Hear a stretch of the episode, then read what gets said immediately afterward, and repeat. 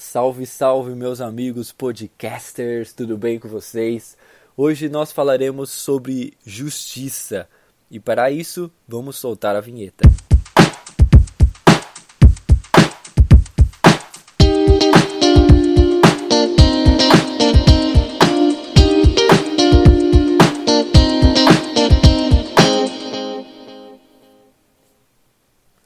Antes de tudo, gostaria de pedir a vocês que entrassem nas nossas mídias sociais quando acabar esse podcast e curtissem, compartilhassem, comentassem, é, divulgassem. Nós estamos no Instagram, no Facebook e no Spotify. Dito isto, meus amigos, gostaria de falar com vocês, refletir com vocês um pouco sobre justiça. E para isso, vamos refletir em Mateus 5,6.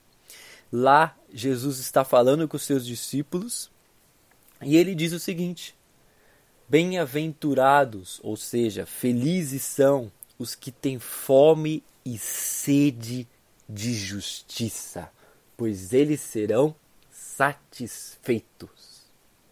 Isso daqui é maravilhoso, gente. Porque Jesus está falando com seus discípulos, ele está dizendo sinais que revelam aqueles que são seus discípulos. Jesus está falando: feliz é você se você tem fome e sede de justiça. Sabe por que você é feliz?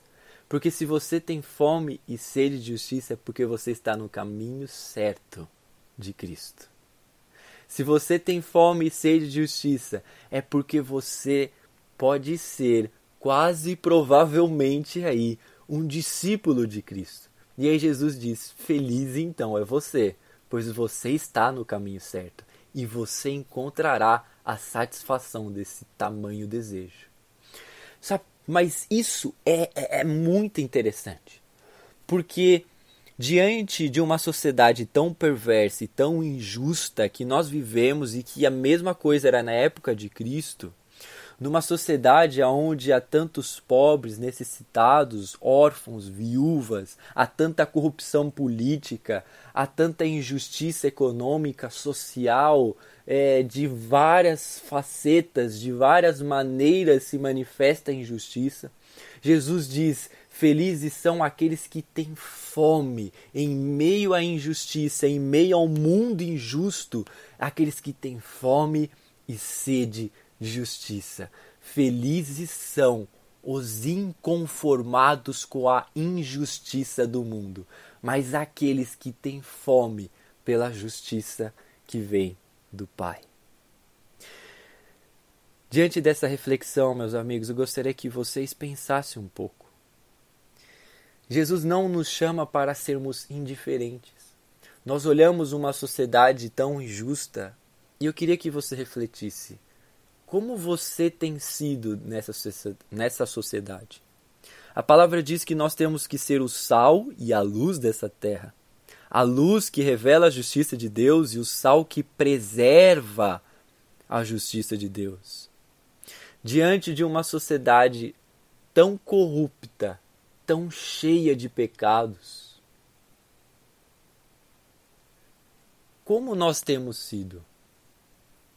Temos sido apáticos, indiferentes ao pecado e à injustiça do mundo? Ou nós temos sido os discípulos de Cristo, que não conseguem se conformar com o mundo assim, mas têm uma sede, uma fome intensa pela manifestação da justiça de Deus, que não consegue ver tanto pecado no mundo e não se entristecer, que não consegue olhar tanta maldade neste mundo e não ficar inconformado com isso. Será que nós temos sido assim? Pois isso é um sinal daqueles que são discípulos de Cristo. Se você não tem isso, separe um tempo para orar sobre isso. E mais, vamos começar a agir. Não vamos deixar, não vamos ser apáticos e indiferentes à injustiça do mundo, mas vamos ser porta-voz Pois se o Espírito Santo habita dentro de nós, vamos manifestar a justiça de Deus, vamos proclamar a justiça de Deus, vamos ser ativos diante de um mundo tão injusto.